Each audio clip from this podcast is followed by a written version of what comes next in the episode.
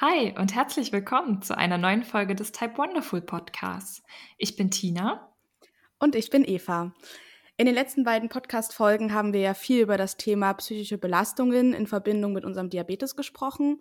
Heute soll es aber weniger um die Belastungen gehen, sondern vielmehr um Strategien, wie man sich besser um die eigene mentale Gesundheit kümmern kann, wie man psychischen Erkrankungen vielleicht vorbeugen kann und wie wir auch besser mit der psychischen Belastung durch unseren Diabetes klarkommen können. Die erste Frage, Tina, die ich dir stelle, ist, was tust du denn für deine mentale Gesundheit und tust du das regelmäßig oder wie regelmäßig machst du das? Hm, gute Frage. Also als erstes kommt mir so in den Sinn, dass ich sehr darauf achte, wie ich schlafe und vor allem wie lange. Also ich versuche schon mindestens acht Stunden pro Nacht zu schlafen, wenn nicht sogar mehr. Also richtig ausgeschlafen fühle ich mich erst so nach neun Stunden, muss ich ehrlich sagen. Ich bin aber auch ein Mensch, der einfach viel Schlaf braucht, äh, um dann am nächsten hm. Tag fit zu sein und ausgeruht zu sein. Und ja, diese diesen Schlaf, den brauche ich auch als Routine. Also ich, ich finde es nicht so praktisch für meine mentale Gesundheit, wenn ich den einen Abend 22 Uhr ins Bett gehe und den anderen erst 1 Uhr. Ich versuche dann immer quasi eine Routine zu entwickeln und immer zu, ungefähr zur gleichen Zeit ins Bett zu gehen und auch aufzustehen. Mhm. Ähm, weil ich merke das auch total an meiner Stimmung und an meiner Leistungsfähigkeit. Wenn ich unausgeschlafen bin, dann bin ich auch unerträglich am nächsten Tag und ja, fühle mich auch einfach nicht so richtig gut. Genau, das wäre so der erste Punkt. Ähm, der nächste wäre dann, dass es mir zum Beispiel sehr, sehr viel Kraft und auch Lebensmut gibt, wenn ich mit äh, vertrauten Personen Gespräche führen kann und Zeit verbringen kann, einfach mal Freunde zu treffen, die man vielleicht auch länger nicht gesehen hat oder auch zu telefonieren und ja, einfach mal zu sprechen, auch über die Dinge, die einen belasten und danach geht's mir meistens besser. Ich denke, dir geht's auch so, Eva, oder? Wenn du mit ja. Freunden über belastende Dinge sprechen kannst. Genau. Und dann versuche ich mir auch immer bewusst Zeit zu nehmen für Sachen, die mir persönlich sehr, sehr viel Freude bereiten, wie zum Beispiel Kochen, Spazieren gehen oder mal eine Podcast-Folge anhören, Musik hören oder einfach auch mal auf dem Sofa zu chillen und eine Serie zu gucken, Netflix zu schauen. Genau. Und das letzte Ding, was mir jetzt noch einfällt, ist natürlich Sport. Da hatten wir auch schon in unserer Sportfolge drüber gesprochen. Sport ist einfach super, weil es Glückshormone ausschüttet und man sich danach einfach viel, viel besser fühlt und auch am Ende des Tages merkt, okay, ich habe was gemacht, äh, mein Körper war in Bewegung und man dann auch wiederum besser schlafen kann, weil man eben was am Tag gemacht hat. Genau, da fühle ich mich immer sehr, sehr gut. Wie ist es denn bei dir, Eva?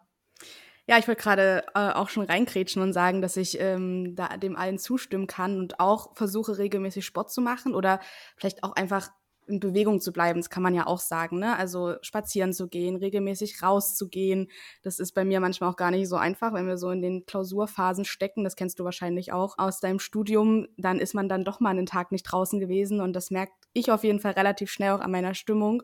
Und deswegen versuche ich dann trotzdem regelmäßig mal rauszugehen und irgendwie das schöne Wetter zu genießen oder auch bei Regen mal eine Runde rauszugehen, dass man einfach auch mal draußen an der frischen Luft ist und sich irgendwie bewegt hat. Ja. Mit der Schlafhygiene und dem regelmäßigen regelmäßigen und äh, guten Schlaf sehe ich auch so. Das klappt bei mir leider oft nicht so gut.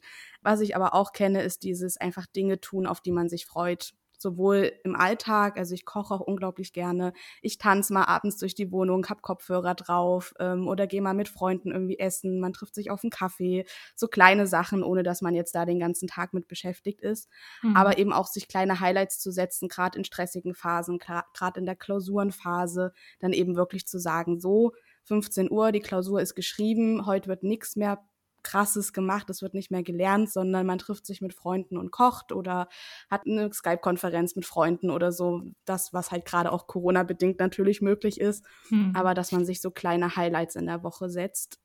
Genau, ansonsten, was du auch gesagt hast, viel mit Freunden, auch mit meinen Eltern reden, von meinem Tag erzählen zu können, mich auch mal aufregen zu können oder mal, mal sagen zu können, mir geht's heute nicht so gut, irgendwie ist heute nicht mein Tag, morgen wird ein besserer Tag. Ähm, und was ich tatsächlich auch genieße, ist es, abends einfach mal eine halbe Stunde nichts zu tun und wirklich, es klingt jetzt blöd, aber dumm in die Luft zu starren und meinen Tag mal gedanklich Revue passieren zu lassen, weil oft haben wir ja oder habe ich einfach diesen 24-7 Input, Online-Studium, hier ein Telefonat, da das machen, auch die ganze Zeit ein Podcast laufen, die ganze Zeit Musik laufen und ich merke manchmal, dass mir das dann sehr gut tut, da mal auszubrechen und einfach mal eine halbe Stunde, und es ist noch nicht mal Langeweile, sondern einfach auf dem Sofa zu sitzen und mal dran zu denken, was man den ganzen Tag gemacht hat, was morgen passiert, was schön war die Woche. Ja, oder eben auch, was ich auch oft mache, sonntags zum Beispiel entspannt in den Tag zu starten und mir das zu gönnen, im Bett zu lesen, super spät zu frühstücken und eben nicht gleich mich zu stressen, dass ich irgendwie lernen muss oder putzen muss oder irgendwie To-Dos abhaken muss, sondern dass einfach der Sonntag bis 13, 14 Uhr ins Land streicht und ich dann erst anfange, was zu machen. Genau, das ja. genieße ich immer sehr, wenn es denn geht. In Klausurenphasen geht es auch manchmal nicht. Ja. Fällt dir denn noch irgendwas ein, Tina? Äh, woran ich mich jetzt noch erinnere, ist so die damalige Zeit, als ich meinen Diabetes ganz frisch bekommen habe.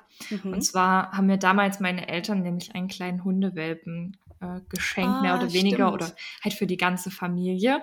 Die Betty ist es. Und ja, ich hatte mir damals schon ganz, ganz lange einen Hund gewünscht und ja, durch die Freude in meinem ganzen Körper, als ich den Hund dann bekommen habe, quasi, wurden auch ganz viele Glückshormone ausgeschüttet und ich war total happy. Mhm. Ich habe das auch an meinem Blutzucker tatsächlich damals gemerkt, okay. äh, weil ich tendenziell wirklich 14 Tage, glaube ich, niedrige Werte hatte. Ich hatte ganz oft Unterzucker und da habe ich auch, hatte ich so das Gefühl, okay, irgendwie vielleicht macht die Bauchspeicheldrüse ja doch noch was und produziert wieder mehr. Das mhm. war ja mhm. auch noch meine Remissionsphase. Und ja, ich war da einfach super, super glücklich. Ja, und die Freude hat nicht nur mir, sondern natürlich auch meiner Familie super, super dolle geholfen, so dieser Traurigkeit in dieser Zeit auch entgegenzuwirken und mhm. uns auch jeden Tag eine Freude zu bringen. Also so ein, so ein Hundewelpe ist ja auch total ja, unbeschwert und ja. macht auch ganz viel Mist und Sachen, über die man lachen kann und sich freuen kann. Und es war einfach wunder wunderschön. Und die Betty gibt's auch heute noch. Sie ist jetzt schon eine Hundeoma.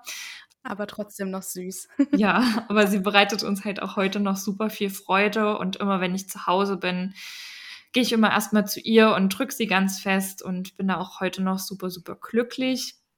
Und so ein Hund ist halt auch einfach immer für einen da und man kann mhm. vor dem Tier auch alles aussprechen. Die hört einem bei allen zu, bei jeden Sorgen, die man hat. Und ja, ist halt einfach da und ein Zuhörer. Und es ist natürlich auch schön, dass man durch so einen Hund mehr oder weniger gezwungen ist, in Anführungsstrichen rauszugehen, mhm. sich zu bewegen, Stimmt. was du ja auch gerade schon angesprochen hast, dass es wichtig ist, jeden Tag auch mal an die frische Luft zu gehen für die mentale ja. Gesundheit. Genau. Tiere sind super schön, das stimmt. Ich habe ja auch äh, Kaninchen immer gehabt in meiner Kindheit und war viel reiten. Also da ja. kommen jetzt auch gerade so Erinnerungen hoch, dass es immer schön ist, mit Tieren seine Zeit zu verbringen und die um sich zu haben. Das macht schon was psychisch. Ja, auf jeden Fall. Ja, ansonsten fällt mir jetzt auch noch ein, ich bin halt super strukturiert als Person so und ich mhm. plane immer alles ganz, ganz viel und schreibe mir aber zum Beispiel auch gezielt schöne Erlebnisse und schöne Ereignisse in meinen Kalender, auf die ich mich dann auch freuen kann. Also ich setze mir zum Beispiel auch Tagesto-Dos, die, die schön sind, äh, dass ich mir zum Beispiel als Tagesto-Do Sport vornehme oder wenn Freunde vorbeikommen zum Kochen, dann schreibe ich mir das zum Beispiel auch auf und kann das mhm. dann abkreuzen, wenn das, wenn das hinter mir liegt und ich habe halt was Schönes gehabt und schreibe mir nicht nur die blöden To-Dos auf, sozusagen. Ja. Ähm, und an sich versuche ich es mir auch einfach immer schön zu machen. So zu Hause auch eine aufgeräumte und saubere Wohnung finde ich ganz wichtig. Und dass man zum Beispiel auch an Weihnachten die Wohnung dekoriert, sich auch mal Musik anmacht, äh, dass man so ein bisschen in die Stimmung kommt. Oder ein Räuchermännchen an Weihnachten. Einfach um auch so ein bisschen runterzukommen. Und vielleicht kennt ihr das auch, dass man sich so schöne Rituale schafft im Alltag. Das mache ich auch ganz gerne, um Kraft zu tanken. Da gehe ich zum Beispiel gerne mit meinem Freund alle zwei Tage in die Badewanne und dann entspannen wir da zusammen. Voll schön. Ja. Weiß nicht, hast du auch so ein Ritual, was du gerne machst?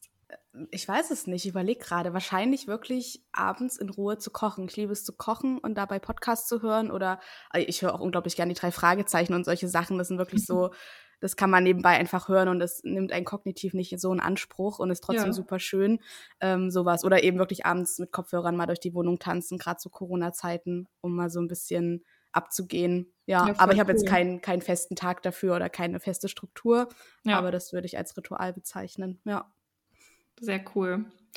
Ja, und äh, was mir jetzt auch noch einfällt, ist, dass man sich ja auch immer mal selbst belohnen kann für bestimmte Sachen, die man geschafft hat in seinem Leben. Mhm. Zum Beispiel, dass man nach einer geschafften Bachelor- oder Masterarbeit einfach mal eine Party schmeißt oder einen fetten Urlaub bucht, auf den man sich dann freuen kann und auf den man so hinarbeitet und ja, wo man sich dann natürlich auch erholen kann. Ja, Genau, das ist, glaube ich, super wichtig, so feste Ziele und eben auch eine Belohnung vor Augen zu haben. Ich kenne das auch nach großen Klausurenphasen oder nach einem Staatsexamen oder bei dir eben wirklich Bachelor- und Masterarbeit. Da wird halt ein Urlaub gebucht und da wird nochmal fett Party gemacht und dann hat man auch was, worauf man sich freuen kann, worauf man irgendwie auch hinarbeitet, dass man dann weiß, danach geht's aber in den Urlaub. Und auch andersrum, dass man sich manchmal auch fragt, das ist, glaube ich, manchmal auch so, so ein Twist, den man machen sollte ähm, wofür mache ich das eigentlich gerade alles? Wo will ich mhm. mal hin? Warum sollte ich mich jetzt so ins Zeug legen? Und dass man sich so ein bisschen vor Augen führt, ich mache das gerade alles, um dann in einem halben Jahr in das Auslandssemester zu gehen oder weil ich unbedingt mir dann einen Monat frei nehmen will, um zu reisen oder weil ich einfach den Job später haben möchte. Ich möchte unbedingt diesen Job ergreifen, ich möchte diesen Abschluss haben ähm, und sich das dann so ein bisschen zu visualisieren, sich später in diesem Job schon so ein bisschen sieht. Und da ist natürlich noch ein bisschen Arbeit auf dem Weg und es sind noch fünf, sechs, sieben Klausuren zu schreiben und noch der Abschluss zu machen, aber es gehört halt ja mit dazu. Und das motiviert mich auf jeden Fall ungemein, mir immer mal vor Augen zu führen, wo will ich eigentlich hin? Warum mache ich gerade diesen Mist so, ne? Warum lerne ich jetzt gerade irgendwelche Gene, die da mutieren? Ähm, das, ne? Aber ich mache das ja fürs große Ganze, um später meinen Abschluss zu haben und eben diese Klausur ablegen zu können. Ja. Ansonsten, was mir jetzt auf den Diabetes bezogen noch eingefallen ist, ähm, natürlich Austausch mit Freunden die im besten Fall auch Diabetes haben, weil das auch sehr hilfreich ist, finde ich weil also auch wir zwei untereinander, ne, wir verstehen uns halt mhm. wirklich. Wir wissen, wie fühlt es sich an, bei der langen Zugfahrt die ganze Zeit im Unterzucker zu sein oder den ganzen Tag im Überzucker zu sein, sich schlecht zu fühlen. Man kommt nicht zum Lernen, man ist total träge, es geht einem vielleicht körperlich schlecht, wie anstrengend manchmal alles ist, so ein Mist, der Katheter fällt dauernd aus, das Insulin ist nicht angekommen. Ähm, das erzähle ich natürlich auch meinen Eltern, aber ne, die leiden auch mit mir mit, die haben da auch Mitgefühl, aber so richtig verstehen tun es ja meistens nur andere Betroffene. Betroffene. Ja. Ähm, genau, das finde ich auch immer super hilfreich. Was ich auch jetzt so im Studium, wo man einfach die ganze Zeit, finde ich, zu tun hat und irgendwie nie fertig wird, was ich jetzt auch schon ein paar Mal gemacht habe, ist so ein bisschen einen Urlaubstag zwischendurch nehmen. Mhm. Also irgendwie sich eben auch festzusetzen, an dem Tag mache ich einfach mal gar nichts. Vielleicht auch nach einer Feier, dass man sagt, man ist vielleicht eben ein bisschen müde ähm, oder irgendwie ein Sonntag, wo man sagt, man macht mal einen Ausflug und man nimmt sich einfach einen Urlaubstag mal für sich zwischendurch. Das habe ich letztens auch gemacht. Da habe ich den ganzen Tag wirklich ganz schlimm und ganz faul auf der Couch gelegen und habe sehr viele Filme geschaut und sehr leckeres, ungesundes Essen gegessen. Aber das tat unglaublich gut und es hat mich total gefreut, mhm. zwischen diesen Klausuren und zwischen Semester und was alles ansteht, einfach mal einen Tag zu sagen, nö, ich mache heute nichts Produktives oder nur das, worauf ich halt Lust habe. Ja. Und für mich war es dann auch wichtig, auch mal einen Tag mit mir alleine zu verbringen. Also ich brauche zwar auch regelmäßig Kontakt mit Freunden und Außenwelt und Familie und Nachbarn und Kommilitoninnen, aber ich brauche auch Zeit für mich alleine, um irgendwie meine sozialen Batterien wieder aufzuladen, um ja, wieder mich fit zu fühlen, innerlich und psychisch. Ähm, ich kann nicht die ganze Zeit unter Menschen sein. Ich weiß nicht, ob du das auch kennst. Ja, ja, schon. Genau. Mhm. Ja. Ähm, was würde denn deiner mentalen Gesundheit gut tun, Tina, was du aber aktuell noch nicht so wirklich machst oder umsetzt?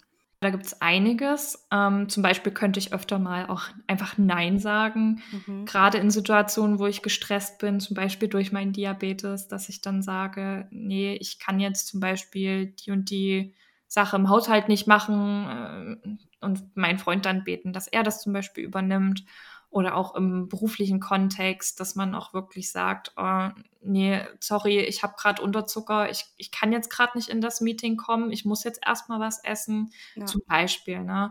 Also da muss ich auch noch sehr, sehr viel an mir arbeiten, dass ich da auch den Mut habe, das auszusprechen und ja, da drüber zu stehen, sage ich mal. Mhm. Und mir auch nicht so viel aufzulasten, weil je mehr man Ja sagt und Aufgaben annimmt, umso belasteter ist man ja am Ende. Mm, dann nehme ich mir oder habe ich mir früher auch sehr, sehr viel Zeit immer für kreative Sachen genommen. Die habe ich halt leider aktuell gerade nicht diese Zeit. Und ich merke auch total, dass die, die stressige Situation, die ich gerade habe, weil ich aktuell meine Masterarbeit schreibe, auch sehr die Kreativität hemmt. Aber ich nehme hervor, wenn ich dann irgendwann mal damit fertig bin, dass ich dann auch wieder mehr so kreative Sachen mache, zum Beispiel basteln oder malen nach Zahlen habe ich super gerne gemacht. Da gibt es schöne Motive, die man dann ausmalen kann oder einfach mal was aufschreiben, ein Gedicht oder äh, was einem halt in den Sinn kommt, was man mhm. gerne loswerden möchte. Und dann finde ich es auch cool, wenn man einfach mal das Handy weglegen kann, was ich aktuell auch nicht so richtig mache und mir wünschen würde, es mehr zu tun. Ähm, einfach, dass man ja mal mit nicht so tausend Nachrichten äh, konfrontiert wird die ganze Zeit und immer wieder aufs Handy guckt, sondern ja, sich auch einfach mal auf bestimmte Sachen konzentrieren kann. Und dass man vielleicht auch einfach mal den Diabetes sein lässt. Ne? Also ich habe ja immer meinen Blutzucker quasi auf dem Handy und muss da immer mhm. messen und das vibriert ja auch immer, wenn ich zu hoch oder zu niedrig bin, mein Handy und gibt mir quasi die Alarme, dass man das vielleicht auch einfach mal weglegt, dass man ja da, da mal ein bisschen von loskommt. Und dann ist es für mich auch aktuell schwierig, rauszukommen aus der Wohnung. Ich merke das total, dass ich an den Tagen, wo ich nicht rauskomme, weil ich einfach zu viel zu Hause zu tun habe und durch Corona ja sowieso noch, dass man nicht so richtig rauskommt, dass ich da total unausgeglichen bin. Ich habe das auch letztes Jahr in den krassen Lockdown-Zeiten ganz schlimm gemerkt, dass mein Kopf da zwar super ausgelastet war durch die Arbeit und die Uni, aber mein Körper war halt abends noch total aktiv und ich hatte so einen totalen Bewegungsdrang mhm. und konnte dann dementsprechend auch nicht so gut schlafen. Und normalerweise fahre ich dann auch gerne mal mit meinem Freund einfach aus der Stadt raus zum Wandern, zum Spazieren oder so. Aber ja, wie gesagt, aktuell ist das nicht so drin bei mir, weil ich einfach zu viel zu tun habe. Nehme ich mir aber auch für die Zukunft wieder mehr vor. Mhm. Und früher habe ich auch zum Beispiel relativ viel aufgeschrieben, was mich so über den Tag beschäftigt hat. Ähm, und dadurch habe ich zum Beispiel die ganzen Dinge, die mir passiert sind, auch sehr, sehr gut verarbeitet. Auch so Sachen, über die ich halt nicht mit Leuten sprechen wollte, die ich einfach für mich loswerden wollte. Also zum Beispiel könnt ihr ja auch einfach mal probieren, Tagebuch zu schreiben oder so. Vielleicht hilft euch das ja auch, um Sachen zu verarbeiten. Ja. Was äh, gibt's bei dir? Was würde dir gut tun, aber was schaffst du nicht umzusetzen? Also das Thema Tagebuch ähm, fällt mir auch gerade ein. Das stimmt, das habe ich früher auch viel öfter gemacht. Und ich habe auch eine Zeit lang so ähm, immer fünf Dinge aufgeschrieben, für die ich dankbar bin oder Dinge, über die ich mich an dem Tag gefreut habe, die toll waren. Das mache ich manchmal immer noch, aber mhm. lange nicht mehr so regelmäßig. Also das könnte ich tatsächlich auch mal wieder mehr angehen. Ansonsten, wie gesagt, mein Schlafrhythmus könnte deutlich gesünder sein. Ähm, das spielt aber auch so ein bisschen mit rein, dass mir Struktur eigentlich auch extrem hilft, eine gewisse Stabilität zu haben und das aber momentan für mich auch echt schwierig ist. Also mit Online-Uni ist es gerade alles wieder online oder es fällt einfach irgendwie aus. Dann ist, ja, es ist schön, man hat die ganze Woche theoretisch frei, um sich frei einzuteilen, alles zu lernen, was man lernen muss.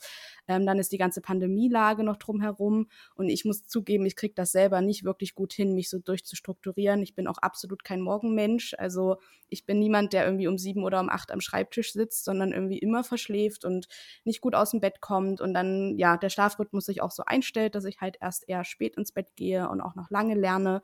Und dann man natürlich nicht früh aus dem Bett kommt. Das ist dann das, ja, so ein kleiner Teufelskreislauf, wo das eine auch dem anderen mit in die Karten spielt genau, ansonsten, also ich hoffe, dass es mit der Struktur wieder besser wird, wenn ich zum Beispiel jetzt wieder, ich mache wieder ein Praktikum im Krankenhaus, da muss ich einfach aufstehen, da habe ich mhm. eine Struktur. Ähm, oder wenn dann ja für andere die Uni auch wieder mehr in Präsenz stattfindet. Genau. Ansonsten fällt mir ein, dass ich lange nicht mehr meditiert habe. Das habe ich auch eine Zeit lang äh, versucht oder ja regelmäßig das geübt, sag ich mal. Ich würde mich jetzt nicht als Meditationsprofi bezeichnen, aber das hat mir eigentlich auch echt gut getan. Und wenn es nur fünf Minuten waren, aber ähm, ja, habe ich auch echt lange nicht gemacht. Irgendwie hält man sich dann manchmal selber nicht an seine Vorhaben. Ansonsten würde ich liebend gerne wieder mehr lesen, mein Handy auch mehr weglegen, alles, was du auch genannt hast. Und auch so diese klassische ja, diese klassische Me-Time ist bei mir auch in letzter Zeit wirklich zu kurz gekommen. Also mir mal eine Gesichtsmaske drauf zu machen, mal einen Wellness-Tag zu machen, einen Film zu schauen, mir es gemütlich zu machen. Wirklich zu sagen, wirklich auch dieses, ich lese jetzt ein Buch und ich schaue nicht Netflix, ich schaue keinen Film, mhm. ähm, würde mir total gut tun, aber mache ich gerade momentan nicht und fehlt auch oft die Zeit tatsächlich, obwohl man sich das ja auch manchmal nur so hinlegt. Ich glaube, man könnte es schon so schieben, dass ja. man das auch mal hinkriegt. Und was ich auch momentan merke, einfach mit den Klausuren jetzt, mit der dunklen Jahreszeit, mir fehlt es momentan so ein bisschen an eigener Motivation und an der inneren positiven Einstellung. Also oft rede ich mir eigentlich auch gut zu, dass ich heute viel schaffen werde, dass die Klausur auch schaffbar ist, dass das alles wird, dass dann die Ferien kommen. Aber ich war jetzt in den letzten Wochen auch oft genug eher demotiviert und so ein bisschen, es klappt gar nichts und ich habe keine Lust auf die Online-Uni und so. Mhm. Aber das sind halt auch immer so Phasen. Also das, äh, ja, ist mal so und mal so. Und ich denke, das wird auch jetzt wieder besser werden. Ja. Ähm, genau. Wenn man das Ganze jetzt wissenschaftlich betrachtet, was kann denn da helfen für die mentale Gesundheit oder was wird empfohlen? Also empfohlen ähm, wird super viel und darunter sind viele Sachen, die auch einfach Sinn ergeben und was man sich jetzt auch selbst erklären kann. Ne? Also eine gesunde, ausgewogene Ernährung mit eher Vollkornprodukten, ballaststoffreich, ja, nicht zu fettig, nicht zu viele Kohlenhydrate, nicht ungesund, wenig Junkfood, genügend Schlaf, das Handy mal weglegen, ne? also Social Media Detox machen, Hobbys zum Ausgleich, äh, feste Feierabendszeiten, das ist, äh, ja, wäre auch ein Thema für mich. Ich lerne halt immer abends sehr viel, aber eigentlich ist es natürlich viel gesünder und psychisch besser, wenn man halt sagt, 18 Uhr ist für mich immer Ritze oder 19 mhm. Uhr oder 16 Uhr. Ähm, ansonsten, was auch immer empfohlen wird und was auch oft hilft, sind Atemübungen progressive Muskelentspannung, das mache ich tatsächlich manchmal, wenn ich vor der Klausur irgendwie super angespannt bin. Das ist ja, dass man manche Muskelgruppen ganz dolle anspannt, um sie dann schlagartig zu entspannen. Und das mhm. macht einfach mit dem Körper eine Art Entspannung. Ich mache das meistens mit den Händen, dass ich die zu Fäusten mache. Kann man aber, glaube ich, mit allen Muskelgruppen des Körpers machen. Müsst ihr euch mal belesen. Ähm, es gibt auch noch autogenes Training ähm, und ansonsten natürlich Yoga, Meditation, regelmäßig Sport. Wie gesagt, sind alles Dinge, die man schon mal gehört hat. Achtsamkeit, diese Dankbarkeitsrituale, das macht auch psychisch ganz viel aus, sich mhm. nochmal zu recappen und zu reminden, was hat man jetzt Schönes erlebt, wofür bin ich dankbar. Und bezogen auf den Diabetes würde ich vielleicht sagen, ja, dass man vielleicht versucht, äh, den Zucker relativ stabil laufen zu lassen, ist natürlich einfacher gesagt als getan. Aber um eben Schwankungen zu vermeiden, körperliche Symptome zu vermeiden, dass es jetzt einem schlecht geht, weil der Zucker so schlecht läuft und eben auch Ärger zu vermeiden. Ne? Also wir haben ja auch einfach schlechte Laune, wenn es irgendwie blöd läuft. Ähm, und da aber eben auch lieb zu sich selbst zu sein, wenn der Zucker mal nicht gut läuft, weil das passiert einfach. Es gibt Tage, da ist der Blutzucker außer Rand und Band. Und es gibt auch mal Wochen, wo der Wurm drin ist, also wo irgendwie alle drei Tage ähm, irgendwas ist und der Katheter verstopft und man sich die ganze Woche lang damit rumärgert, dass man da auch nicht zu hart mit sich selbst ins Gericht geht. Ja, auf jeden Fall. Und vor allem, wenn es über einen längeren Zeitraum schlecht läuft, dann scheut euch auch nicht, euch Hilfe zu suchen und mhm. Euren Diabetologen oder eure Diabetologin um Rat zu fragen. Und vielleicht liegt es ja auch an der Therapieform. Ich weiß ja nicht, vielleicht äh, nutzt ihr noch Pens zum Beispiel und es wäre für euch aber eine Pumpentherapie möglich und würde vielleicht eure Blutzuckerwerte verbessern über einen längeren Zeitraum oder andersrum. Mhm. Es ist ja auch jede Person individuell und hat andere Ansprüche und Lebensweisen und so. Aber das könnte man sich zumindest mal hinterfragen. Ja, oder mal ein anderes Insulin ausprobieren. Ja, zum Beispiel. Das ist auch manchmal ein Ansatz. Ja. ja, genau. Und dann sich auch mal was gönnen, jetzt, auch wenn man Diabetes hat. Ne? Diabetes heißt nicht, dass man auf alles verzichten muss und alles ganz genau 100% toll berechnen muss. Äh, wir können auch mal was Geiles essen. Wir müssen nicht nur im Verbot leben. Auch wenn der Blutzucker dann halt mal ein bisschen zu hoch oder ein bisschen zu niedrig äh, am Ende ist, dann ist es ja. halt so, ne? Ähm, was ich auch noch wichtig finde, ist, dass man auch Acht auf seine Vitamine, auf seinen Vitaminhaushalt legt und mhm. auch mal sein Blutbild überprüfen lässt. Das machen die Diabetologen ja eigentlich meistens auch, ähm, dass sie da immer ein bisschen drauf gucken. Aber gerade so Vitamine untersuchen die, glaube ich, nicht, ne, Eva? Also meiner macht, glaube ich, Vitamin D einmal im Jahr, aber das andere auch nicht. Ja. ja. Also Vitamin D macht Sinn, auf jeden Fall B12 mal zu schauen und auch andere Sachen. Ja, Eisen macht auch was mit der Stimmung. Also, dass man einfach auch so ein bisschen auf diesen medizinischen Aspekt schaut, gerade mit einer chronischen Erkrankung. Es muss nicht sein, aber es kann natürlich auch sein, dass man dann irgendwas, irgendwo einen Mangel hat und äh, sich dadurch vielleicht die ganze Zeit schlapp und frustriert und irgendwie doof fühlt. Ja, und wenn es dann so ist, dann auf jeden Fall die Sachen auch substituieren. Ja. Genau. Und schlussendlich ist es halt auch einfach wichtig, auf sich selbst zu achten. Ne? Selbstachtsamkeit ist ein super wichtiges Thema. Wir haben nun mal einfach ein erhöhtes Risiko für Depressionen, Angststörungen und auch Essstörungen. Und wenn ihr euch da irgendwie schlecht fühlt, wenn ihr merkt, es ist da was im Anlauf, ihr fühlt euch einfach seit mehreren Tagen oder Wochen nicht gut, dann sucht euch einfach frühzeitig Hilfe, auch so mit dem Hintergedanken, dass wir einfach eine chronische Grunderkrankung haben und wir wollen ja nicht noch mehr haben dazu. Ne? Es reicht ja schon, an Diabetes erkrankt zu sein. Genau, das stimmt. Was kann man denn machen, Tina, wenn man sich akut schlecht fühlt seit ein paar Tagen oder ein paar Wochen? Also jetzt psychologisch gesehen, meinst du? Ja. Ähm, dann würde ich auf jeden Fall raten, den Hausarzt oder die Hausärztin aufzusuchen oder vielleicht auch den Diabetologen beziehungsweise die Diabetologin mhm. und einfach mal mit der Person zu sprechen, was liegt euch denn überhaupt auf dem Herzen und können die euch da irgendwie weiterhelfen oder ist es vielleicht auch nötig, jemanden aufzusuchen, der sich noch ein bisschen besser mit psychischen Belastungen auskennt? Dann kann ich auch empfehlen, dass man einfach mal nach Selbsthilfegruppen schaut oder einfach mal eine Nummer gegen Kummer zum Beispiel anruft. Wir hatten ja die letzte Folge mit Dia-Engel gemacht, die alle Anrufe entgegennehmen, die irgendwelche Sorgen mit Diabetes betreffen. Mhm. Ja, oder auch allgemeine Seelsorgenummern könnt ihr anrufen. Das steht ja jedem offen, sich da zu melden, wenn man irgendwelche Probleme hat. Dann finde ich auch Austausch auf Social Media ganz äh, spannend und ganz gut, um einfach mit anderen Betroffenen zu sprechen und in Kontakt ja. zu kommen. Wie gesagt, es hilft einfach manchmal auch Luft abzulassen, die Sache, die einen belastet, einfach mal loszuwerden und dann geht es einem auch meistens danach schon ein bisschen besser. Oder auch einfach den Austausch mit der Familie zu suchen oder mit Freunden oder dem oder der Partnerin. Auch wenn diese jetzt nicht in dem Fall von Diabetes betroffen sind. Aber manchmal tut es halt einfach trotzdem gut zu sprechen und es loszuwerden. Ja. Ja, und wenn man vielleicht selber nicht so wirklich darüber reden möchte oder jetzt das nicht mit jemandem teilen muss, dann hilft es manchmal wirklich einfach, sich das von der Seele sozusagen zu schreiben und ein Tagebuch zu nutzen oder wenn es jetzt vielleicht auch in Verbindung mit einer anderen Person ist, ähm, eine Art Brief oder Nachricht an denjenigen zu verfassen, ohne die jetzt abzuschicken. Ja. Oder sich, ich mache das auch oft wirklich auf dem Handy als Notiz, einfach runterzuschreiben, was fand ich heute richtig doof oder was belastet mich gerade, dem würde ich gerne mal das und das sagen. Und ich mache es im Endeffekt nicht, aber ähm, das hilft unglaublich, das einfach auch in Textform mal zu haben. Und ansonsten würde ich vielleicht auch sagen, ist ja der erste Schritt, erstmal zu akzeptieren, dass es einem gerade schlecht geht oder dass man gerade die und die Emotion hat und dass Gefühle irgendwo auch kommen und gehen und man die eigentlich auch nicht unterdrücken sollte und oft auch nicht kann, auch wenn man es dann versucht. Und ja, sich vielleicht manchmal einfach dem hinzugeben und zu akzeptieren, mir geht es gerade die Woche nicht so gut, ich brauche unglaublich viel Schlaf, ich fühle mich irgendwie doof, dann ist es so. Ähm, ich gehe jetzt lieb mit mir selbst um, ich versuche mir schöne Treffen mit meinen Freunden irgendwie noch zu legen, dass ich was Aufmunterndes habe und ähm, ja, dass man da auch erstmal so ein bisschen in die Akzeptanz geht und vielleicht nicht gleich alles versucht zu ändern, sondern das Gefühl erstmal annimmt, so wie es ist. Genau. Mhm.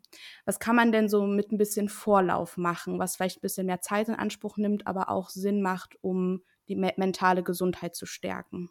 Ja, da könnte man zum Beispiel einfach mal eine Reha beantragen oder eine mhm. Chor um auch mal über einen längeren Zeitraum sich wieder mit seiner Krankheit, also mit dem Diabetes und auch mit seiner mentalen Gesundheit zu beschäftigen und einfach daran zu arbeiten.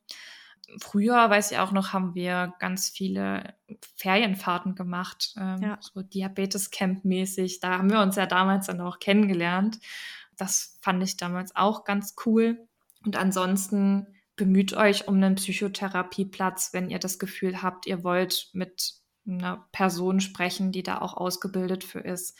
Es gibt da sehr, sehr viele hilfreiche Anlaufstellen äh, wie zum Beispiel therapie.de. Es gibt einen telefonischen Patientenservice unter 116 117. Da könnt ihr anrufen und bekommt Hilfe. Mhm. Dann könnt ihr auch bei der Kassenärztlichen Vereinigung um Hilfe bitten. Ähm, die kümmern sich dann und helfen euch, einen Therapieplatz zu finden es kann halt manchmal leider ein paar Monate dauern, bis man schlussendlich einen Platz bekommen hat. Gerade jetzt, die Auswirkungen der Corona-Pandemie, zeigen es immer deutlicher, dass die psychischen Erkrankungen ja immer mehr auftauchen. Ja, wie gesagt, deswegen kümmert euch relativ zeitnah darum, wenn ihr das Gefühl habt, ihr wollt da mit jemandem sprechen. Und dann gibt es meistens immer erstmal ein Erstgespräch äh, mit einem Psychologen oder einer Psychologin, in dem man die Person dann erstmal richtig kennenlernt und einfach guckt, ob es menschlich passt und ja, ob man auf einer Wellenlänge ist. Und dort lasst ihr euch dann einfach beraten, was für eine Art von Therapie ihr speziell benötigt. Ne? Das ist ja auch immer äh, abhängig davon, was dann für eine Diagnose gestellt wird bei euch. Ja.